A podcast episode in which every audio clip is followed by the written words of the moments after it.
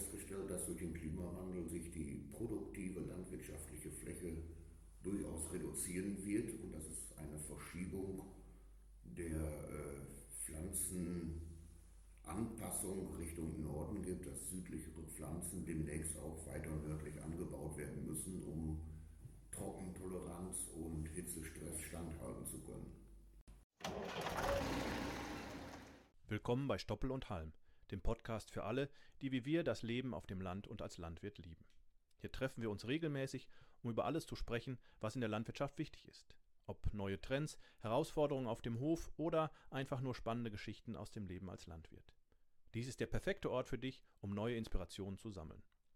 Aber bevor wir starten, vergiss nicht, dir den Podcast zu merken bzw. zu abonnieren, damit du keine Sendung verpasst. Herzlich willkommen bei der 15. Ausgabe des Podcasts Doppel und Heim in der Kalenderwoche 20. In dieser Woche geht es um den Saatguthandelstag. Unser Kollege Gerd Häuser war vor Ort und hat ein paar spannende Themen mitgebracht. Äh, und äh, wir haben zudem natürlich auch noch wieder Landwirte News geholt. Was wir diese Woche nicht haben, deswegen ist eine etwas verkürzte Ausgabe, sind die Marktdarb. Viel Spaß beim Zuhören. Und jetzt die wichtigsten Nachrichten für Landwirte aus der aktuellen Woche. Preissteigerungen bei Lebensmitteln in Deutschland wohl nicht nur auf Inflation zurückzuführen. Lebensmittel in Deutschland werden immer teurer. Das liegt aber wahrscheinlich nicht vollständig daran, dass die Erzeuger- und Energiepreise gestiegen sind. Nach Berechnungen der Kreditversicherungsgruppe Allianz Trade geht man davon aus, dass ein Drittel des Anstiegs der Lebensmittelpreise mit höheren Gewinnmargen bei den Lebensmittelherstellern zusammenhängen. Insbesondere seit Mitte 2022 seien die Preissteigerungen der Lebensmittelhersteller deutlich höher gewesen als die Kostensteigerungen. Besonders stark sei dieser Trend wohl bei Herstellern von verpackten Lebensmitteln zu beobachten. Tierwohlabgabe für Stallumbau. Ampelkoalition einigt sich.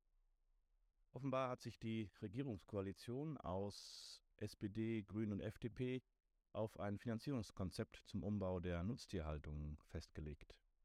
Hier scheint es eine Grundsatzeinigung zu geben. Details werden dann noch ausgearbeitet. Geplant sei, eine Tierwohlabgabe auf tierische Lebensmittel einzuführen. Dabei wird dann Handel und Gastronomie darauf verpflichtet, eine Tierwohlumlage in einen privaten Tierwohlfonds einzuzahlen. Die Abgabe erfolgt beim Kauf verarbeiteter tierischer Erzeugnisse. Die Einnahmen aus dem Fonds sollen dann den Landwirten den Mehraufwand für den erhöhten Tierwohlstandard rückvergüten. Die Koalition hat nun das Ziel, bis zur Sommerpause ein Gesamtkonzept mit Details vorzulegen. Starke Absatzrückgänge bei Milchprodukten. Verbraucher kauften im ersten Quartal 2023 nach Erhebungen von Nielsen IQ geringere Mengen an Molkereiprodukten als im Zeitraum 2022. Sehr stark gingen die Absatzmengen im März 2023 zurück. Als Hauptgrund hierfür gilt die Inflation. So lag der Rückgang bei Trinkmilch im ersten Quartal durchschnittlich bei 7,8 Prozent, im März tatsächlich sogar bei minus 10,9 Prozent. Durchschnittlich wurde Butter im ersten Quartal um 0,6 Prozent weniger gekauft, im März allerdings mit 8,1 Prozent im Plus. Bei Käse ohne Selbstbedienung lag der Rückgang im Quartal 1 mit durchschnittlich minus 4,5 Prozent, im März bei 4,6 Prozent Rückgang. Biomilch hat massiv an Marktanteilen verloren, im ersten Quartal um 15,7 Prozent, im März sogar um minus 17,4 Prozent während Weidemilch die Marktposition ausbauen konnte. Im ersten Quartal wurde Weidemilch mit 38,3 Prozent mehr verkauft im Vergleich zum Vorjahr und im März sogar um 39 Prozent. Fleischwirtschaft bereitet gemeinsame TV-Werbung vor. Die Unternehmen der Fleischwirtschaft bereiten offensichtlich eine breite Öffentlichkeitskampagne für das Thema Fleisch und Fleischverzehr vor. Der Sprecher der Brancheninitiative Fokus Fleisch bestätigte dies gegenüber der Redaktion von Agrar heute. Man sei grundsätzlich daran interessiert und bereite eine entsprechende Aktion vor. Details müssten aber noch geklärt werden, so der Sprecher. Das Projekt würde unter der Federführung des Verbands der Fleischwirtschaft VDF und der Organisation Fokus Fleisch erarbeitet. Man munkelt, dass künftig 30 Cent pro geschlachtetem Schwein und 1,20 Euro pro geschlachtetem Stück Großvieh in einen gemeinsamen Topf fließen sollen, der dieses Vorhaben finanziert. So würden wahrscheinlich pro Jahr ca. 18 Millionen Euro zusammenkommen. Ziel ist es, bis Jahresende oder spätestens Anfang 2024 eine gemeinsame Branchenkommunikation vorzustellen. Ende der Tierexporte per Schiff in Neuseeland. Ein letztes Schiff mit 5600 Zuchtkühen hat den neuseeländischen Hafen Napier in Richtung China Mitte April verlassen.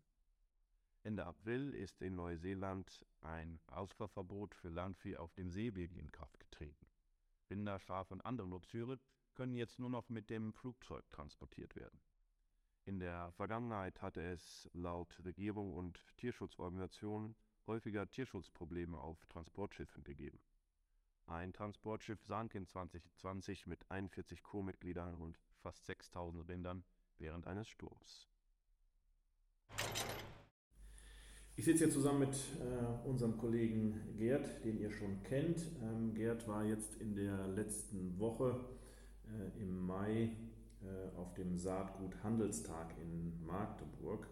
Der Saatgut Handelstag wird veranstaltet vom Bundesverband der VO-Firmen und ähm, ist eigentlich so ein Zusammentreffen der äh, großen Saatgutfirmen in Deutschland und der großen Händler. Und ähm, ja, Gerd kann ein bisschen was berichten zu den spannenden Vorträgen, die es da gab. Äh, da ging es einmal um das Thema Klimawandel und wie wirkt sich das auch auf die pflanzenbaulichen Themen aus. Dann gab es das Thema der GAP- und Glötz-Verordnung und ähm, Leguminosen wurden beleuchtet. Und ähm, heute wollen wir uns mal dem Thema Klimawandel widmen und ähm, Gerd mal berichten lassen. Hallo Gerd. Ja, hallo.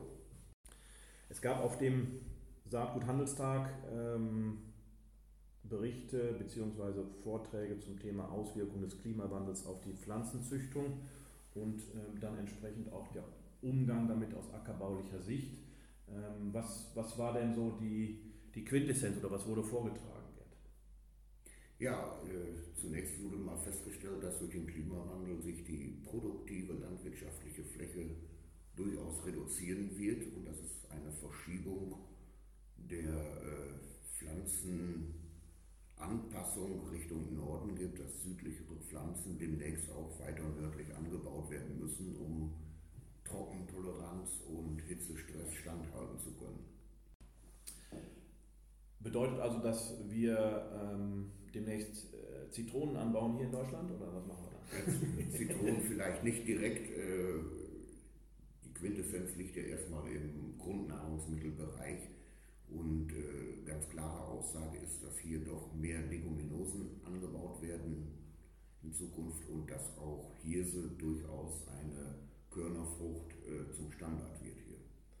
Also Hirse dann auch für die Produktion von Lebensmitteln, also nicht wie wir es gerade machen mit Hirse für die, äh, fürs Futter, dass man das so erntet wie Gras, sondern tatsächlich, dass man es nachher drischt und, und die, die Körner nimmt. Ja, genau. Die Körner äh, werden ja heute schon für exklusives glutenfreies Brot genommen. Äh, und wir werden uns daran gewöhnen, dass es äh, durchaus den Weizen hier und da ersetzen wird. Gab es einen Ausblick, wie sich das Klima aus Sicht der, der Meteorologen, die da den Vortrag gemacht haben, wie sich das Klima entwickelt hat und wie sich es auch weiterentwickeln wird? Also beispielsweise was, was Hitze- und Trocken- und Kälteperioden angeht, was Wasserverfügbarkeit und, und Regen angeht? Ähm, die Niederschlagsmenge wurde so dargestellt, dass sie kaum zurückgegangen ist in den letzten 40, 50 Jahren. Was aber bemerkenswert war, war, dass es einen Unterschied der Niederschlagsform. Die Anteile an Schauerregen mit extremen Niederschlägen, die punktuell runterkommen werden, haben deutlich zugenommen. Dieser normale Landregen, ich habe in einer Woche Regen flächendeckend, äh, ist deutlich weniger geworden. Und das wird auch wohl der Trend der nächsten Jahre sein, dass da, wo ein Regenschauer runterkommt, eine völlige äh, Übersättigung punktuell stattfindet, währenddessen äh, zehn Kilometer weiter äh, absolute Dürre bleibt. Und die, ähm, das Thema Kälteperiode und Hitzeperiode, also wie, wird, wie werden die Winter sein, wie werden die Sommer sein von, von, der, von, der, von der Temperatur her? Also die Aussicht wurde so dargestellt, dass die Winter äh, nach wie vor äh, die kalte Phase sind, die auch in, in äh, Länge und äh, Temperaturhöhe sich kaum unterscheiden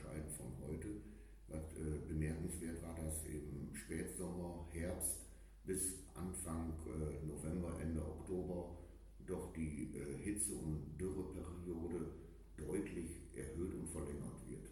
Der Anteil warmer Perioden wird länger, der Anteil kalter Perioden wird kürzer, die Temperatur insgesamt der kalten Periode wird sich aber nicht verändern. Und was heißt das dann? Äh, du hast schon angedeutet, also einmal Hirse ähm, für, den, für den Anbau äh, und, und Leguminosen. Bei den Leguminosen ging man speziell auf äh, bestimmte Früchte ein. was was, was gibt es da, worauf wir uns einstellen müssen, beziehungsweise was, was die Landwirte auch mal probieren sollten? Also wir brauchen auf jeden Fall lebensmittelfähige Früchte und da kommen einfach Lupine, da kommen Erbse und äh, maßgeblich in Frage Sojabohne ist äh, im Moment noch nicht so im Fokus der Lebensmittelindustrie aus deutscher Produktion. Bei Erbsen haben wir ja, glaube ich, schon eine relativ gute Infrastruktur, was die Verarbeitung angeht. Ähm, wie sieht es denn bei Lupine aus? Lupine glaube ich, in Frankreich eine ganz, spannendes, äh, ganz spannende Frucht, aber hier in Deutschland gibt es eigentlich noch keine Verarbeitung, oder? Also wir von Holtmann sagen, haben ja einige Beziehungen, wo wir äh, Lupine äh, hin vermitteln könnten, aber tatsächlich ist es in Deutschland äh, noch kein Flächen, flächendeckendes äh, Abnahmeangebot da. Was bedeutet das denn dann für die Produktionsmenge der produzierten äh, Früchte für die Ernten in Deutschland? Ja, wir werden uns sicherlich darauf einstellen müssen, dass der Zenit des Ernteertrages überschritten ist und dass wir in Zukunft äh, mehr Wert auf Ernteabsicherung als auf Ertragssteigerung legen.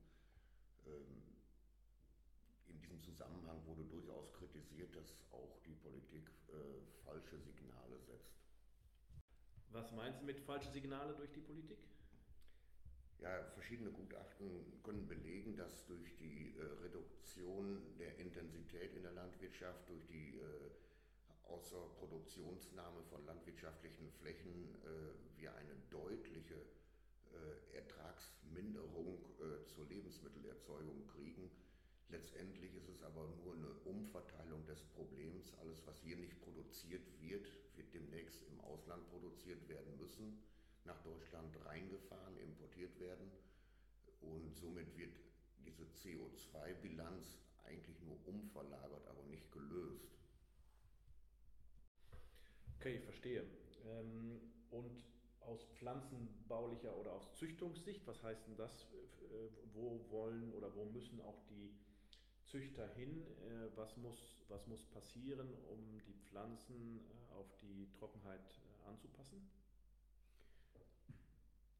besprochen wurde, dass äh, ein Lösungsansatz sein wird, Pflanzen mit größeren Wurzelapparaten zu züchten, äh, Pflanzen mit größerer Trockenstresstoleranz zu züchten und äh, auch völlig neue Pflanzen hier nach Deutschland einzuführen. Wenn es darum geht, größeren Wurzelapparat, ähm, heißt, wenn die Pflanze mehr in die Wurzel investieren muss an Energie und Nährstoffe, dass dann auch die Erträge wahrscheinlich oben ähm, am beerntbaren Bereich dann entsprechend zurückgehen. Richtig? Wir haben ja nun mal eine Deckelung mit der Nährstoffversorgung im Pflanzenbereich da und äh, die Nährstoffe können nur einmal zur Pflanzenmassebildung eingesetzt werden und wenn das im Wurzelapparat stattgefunden hat, wird es oben nicht mehr stattfinden können. Okay, vielen lieben Dank. Äh, die Themen äh, Agrarpolitik, GAP und Glötz und äh, äh, speziell nochmal das Thema Soja und Leguminosen. Ähm, da gehen wir dann in der nächsten Woche einmal drauf ein. Erstmal an dieser Stelle vielen lieben Dank, Gerd. Gerne. Und damit verabschieden wir uns für heute von Stoppel und Halm, dem Podcast von Holtmann Saaten. Wir hoffen, ihr hattet genauso viel Spaß beim Zuhören wie wir beim Aufnehmen. Mehr Infos zum Saatgut von Holtmann Saaten findet ihr auf www.holtmann-saaten.de.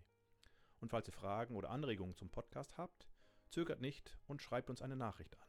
podcast.holtmann-saaten.de Bis zum nächsten Mal und macht euch ja nicht vom Acker. Wir Landwirte werden gebraucht.